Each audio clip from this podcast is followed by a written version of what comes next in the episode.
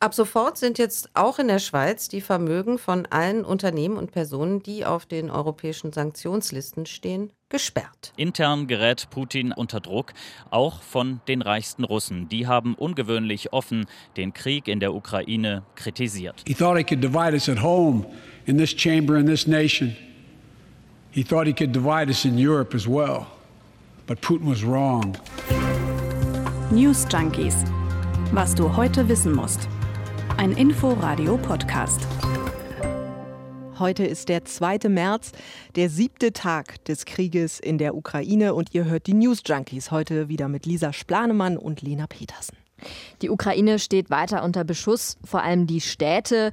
Das russische Militär greift vor allem die Städte Kharkiv, Cherson und Mariupol an, obwohl Putin international immer stärker isoliert wird. Auch die USA lassen ihren Luftraum für russische Flugzeuge sperren. Das hat Joe Biden gestern gesagt, hat er angekündigt in seiner ersten Rede zur Lage der Nation. Da ist Biden entschlossen aufgetreten, hat die Tapferkeit der Ukraine gelobt und hat gesagt, Putin müsse jetzt Konsequenzen zu spüren spüren bekommen. Und auch gegen die russischen Oligarchen will Biden hart vorgehen. Diese Superreichen im Dunstkreis von Putin, die sollen mit Sanktionen besonders hart getroffen werden vom Westen. Und genau mit dieser Elite wollen wir uns heute auseinandersetzen. Wir wollen klären, wer überhaupt zu diesen Oligarchen dazugehört, wie viel Einfluss sie auf Putin haben und was man genau mit den Sanktionen gegen sie erreichen will und kann. Gestern bin ich noch davon ausgegangen, wenn ich morgen früh aufstehe, dann ist der russische Militärkonvoi bestimmt schon in Kiew angekommen und die komplette Stadt ist umzingelt. Hm, ja, damit habe ich auch gerechnet. Inzwischen ist diese kilometerlange Kolonne aber offenbar ins Stocken geraten. Das ist der Stand von heute Nachmittag, circa 15 Uhr, wo wir jetzt gerade aufzeichnen. Das russische Militär hat aber die Hafenstadt Cherson umzingelt. Ja, ich musste vorhin auch noch mal mir die Karte der Ukraine genauer angucken. Cherson, das ist eine Stadt im Süden der Ukraine, in der Nähe der Krim. Das russische Verteidigungsministerium hat schon gemeldet, dass Cherson unter russischer Kontrolle steht. Und auch die Stadt Charkiw, über die haben wir ja gestern auch schon kurz gesprochen, wird weiter bombardiert. Auch die Hafenstadt Mariupol im Südosten steht unter ständigem Beschuss und da sollen Schulen und Häuser zerstört worden sein. Das hatte der Bürgermeister gesagt. Heute sollen Unterhändler aus Russland und der Ukraine zu offiziellen Gesprächen zusammenkommen. Das ändert bisher aber eben nichts an dem russischen Angriff. Der Westen, der hat gestern dagegen gehalten, zumindest verbal. Putin's latest attack on Ukraine was premeditated and totally unprovoked. He rejected repeated, repeated efforts at diplomacy. He thought the West and NATO wouldn't respond. He thought he could divide us at home in this chamber, in this nation. He thought he could divide us in Europe as well. But Putin was wrong. US-Präsident Joe Biden in seiner ersten Rede zur Lage der Nation. Da ist er sehr direkt geworden, hat gesagt, Putins Angriff auf die Ukraine sei vorsätzlich gewesen. Und Putin hätte diplomatische Annäherungsversuche komplett ignoriert und wohl gedacht, dass die NATO da nicht reagieren würde. Putin sei auch davon ausgegangen, dass er die USA spalten könne, aber damit liege er falsch. Also sehr ähnliche Worte von dem, was man jetzt auch aus Deutschland hört ja. oder auch aus der EU. EU. Der Westen macht gerade einen sehr geschlossenen Eindruck, also scheint irgendwie voll auf einer Linie zu sein. Ja, absolut. Das hat der Präsident Joe Biden auch gesagt. We stay united. Also er hat in seiner Rede diese große Geschlossenheit betont und will Russland da auch noch weiter isolieren. Stimmt. Wir hatten das eingangs auch schon gesagt. Der US-Luftraum soll für russische Maschinen gesperrt werden und die russischen Oligarchen sollen sozusagen trockengelegt werden. Das ist jetzt das Ziel. To go after the crimes of the Russian oligarchs. We're joining with European allies to find and seize their yachts, their luxury apartments, their private jets. We're coming for you, ill-begotten gains. Ja, viel Applaus für Joe Biden. Also die USA will sich jetzt mit den europäischen Bündnispartnern zusammentun, will die Yachten, die Luxusapartments, die Privatjets von diesen Oligarchen finden und beschlagnahmen. Und wir haben es ja auch gerade schon im O-Ton gehört. We are coming for you. Das klingt so ein bisschen, als wenn jetzt eine Jagd auf die Oligarchen startet. Die, sagt Biden, hätten durch das korrupte russische Regime Milliarden angehäuft. Und über diese Oligarchen und ihre Rolle in Russland und auch in diesem Krieg, darüber wird gerade total viel gesprochen. Vieles bleibt aber, finde ich, auch immer noch so ein bisschen unklar dabei. Ja, vieles ist noch nicht durchschaubar.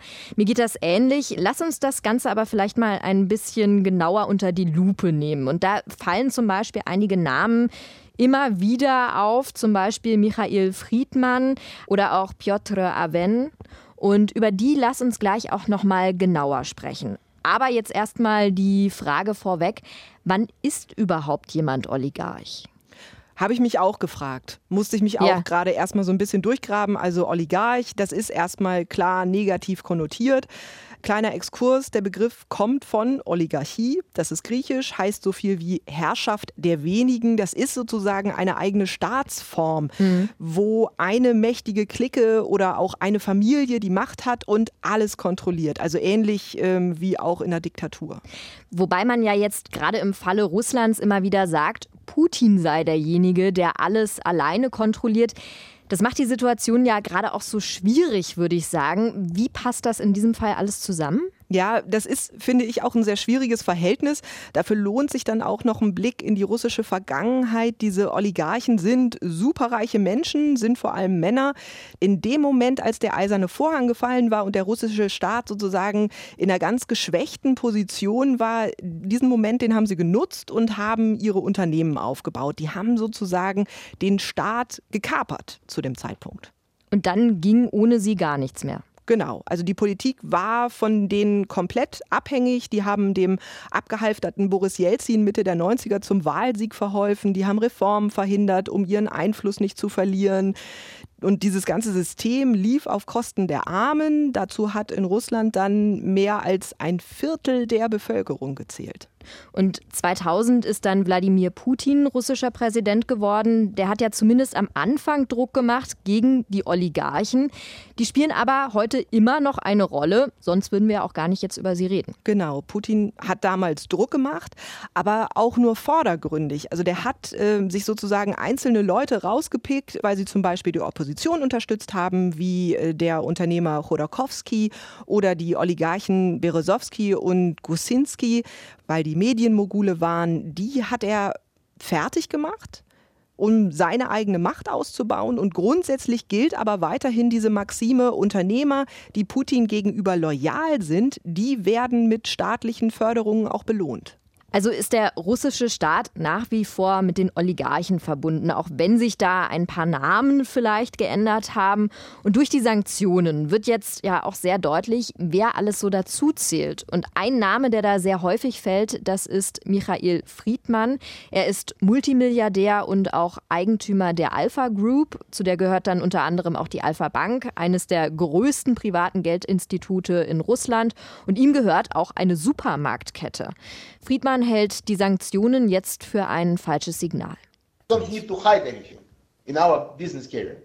So, but right now, the fact, because you are Du willst Geschäfte im Westen machen und die Antwort ist nein, geh zurück nach Russland. Das ist nicht fair.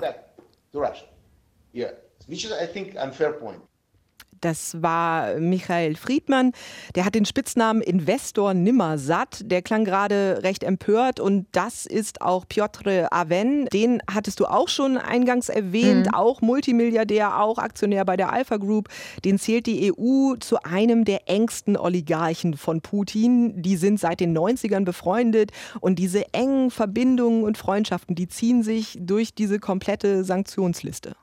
Ja, das Ganze liest sich vielleicht salopp gesagt, wie ein Freundschaftsbuch. Und Igor Sjetschin ist da auch ein sehr wichtiger Name.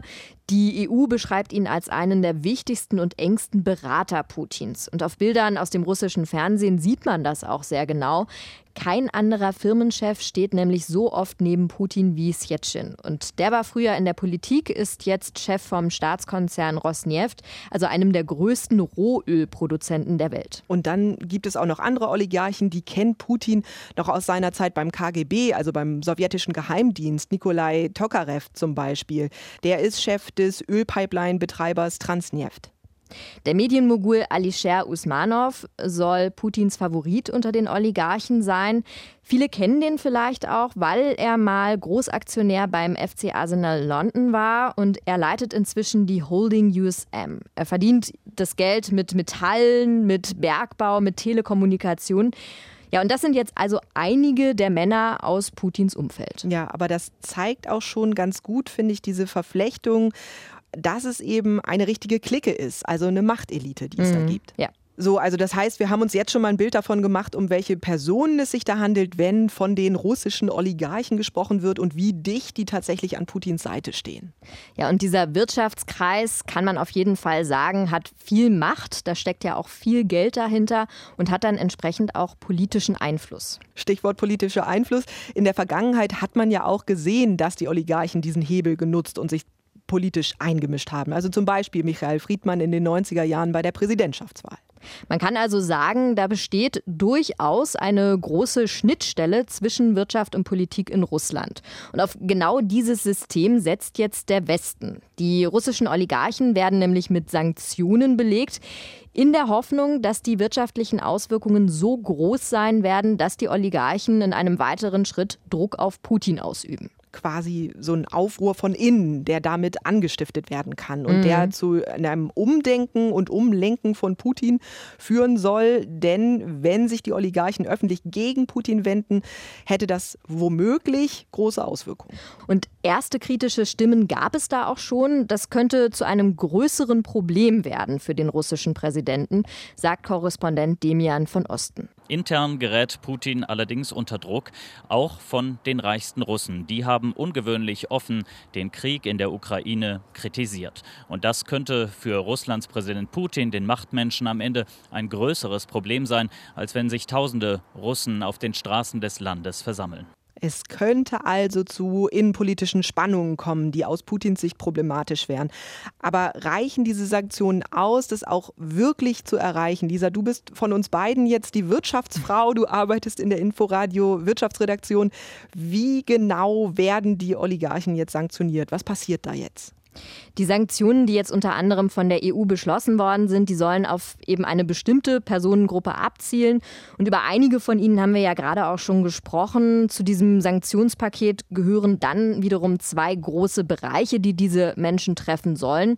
Einmal sind das die Vermögen der Oligarchen im Ausland, die jetzt eingefroren werden sollen. Und auf der anderen Seite sind das Reisebeschränkungen kann ich mir jetzt vage was drunter vorstellen.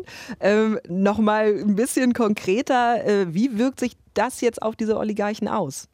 Also das heißt ganz konkret, dass diese Oligarchen unter anderem nicht mehr auf ihr Geld zugreifen können und das hat große Wirkung, hat zum Beispiel Lisandra Flach vom IFO-Institut gegenüber der Süddeutschen Zeitung gesagt. Sie sagt nämlich, der Grund, warum das jetzt so viel bringe, dieser Schritt, die Konten einzufrieren, der sei, dass die politischen Kosten des Krieges für Wladimir Putin erhöht werden würden. Also das heißt, Unterm Strich, es wird aus russischer Sicht immer teurer, das Vorhaben zu finanzieren, weil es eben immer schwieriger wird, an dieses Geld ranzukommen. Und das sei der richtige Schritt, diese Konten jetzt einzufrieren, sagt Michael Chodorkowski.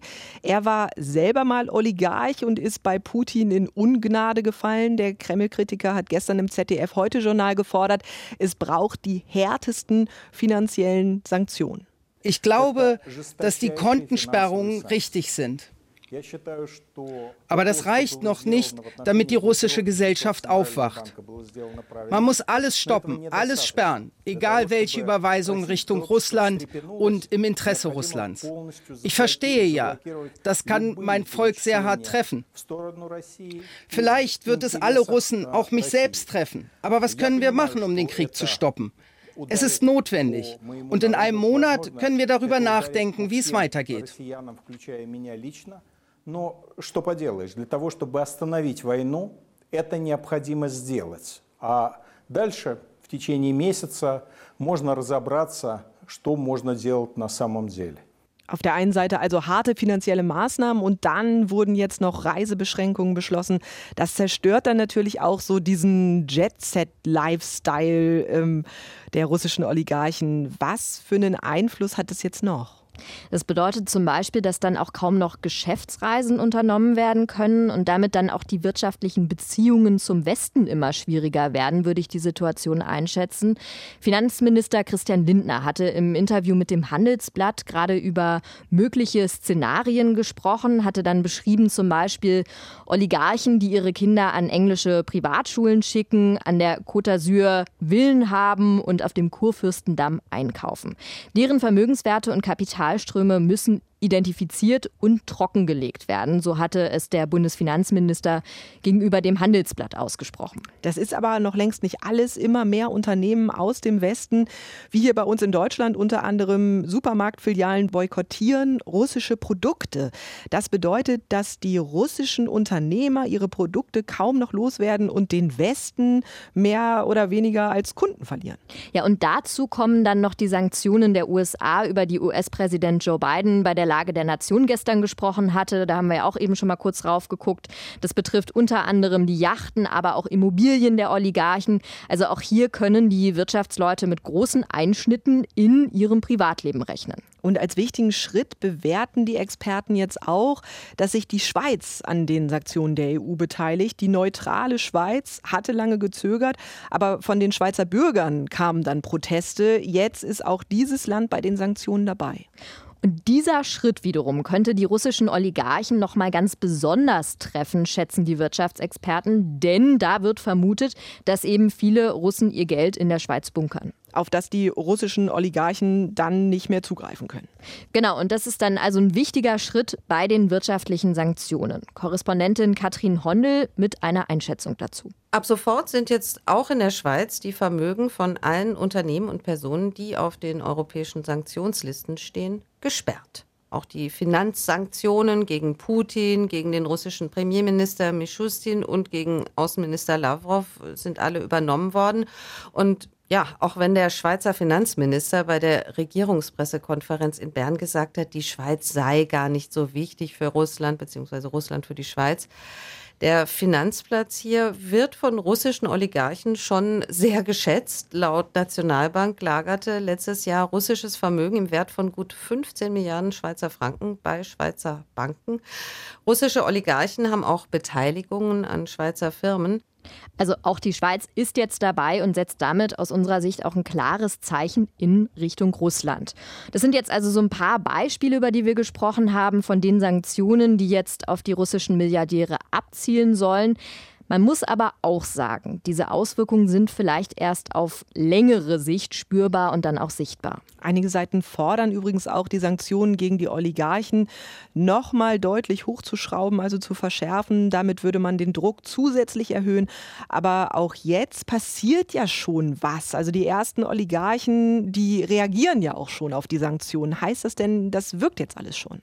Ja und nein, könnte man da sagen. Also der Oligarch Michael Friedmann, über den wir ja schon häufiger gesprochen haben heute, der sagt, diese Sanktionen seien hart, aber politische Konsequenzen zieht er bislang nicht. Sanktionen setzen uns persönlich enorm unter Druck, aber wir haben keinerlei Einfluss auf politische Entscheidungen. Ja, keinerlei Einfluss. Wir erinnern uns, Friedmann war bei der Präsidentschaftswahl in den 90ern durchaus beteiligt. Aber Friedmann fordert jetzt unter anderem, das Blutvergießen zu stoppen, wie zum Beispiel die Taz berichtet. Auch der Oligarch Evgeny Lebedev hat sich jetzt an Putin gewandt. Darüber berichtet zum Beispiel BR24.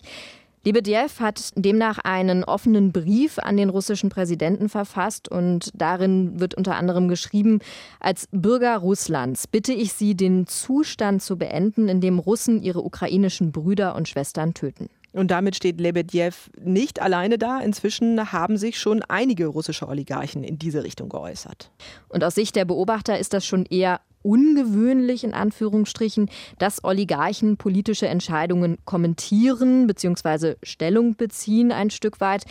Es braucht aber noch viel mehr. Das sagt der ehemalige Oligarch und Putin-Kritiker Michail Chodorkowski. Bestimmt sind sie beunruhigt. Wir sehen, dass Herrschaften wie Michael Friedmann zum Beispiel jetzt versuchen, ihre Position zu ändern.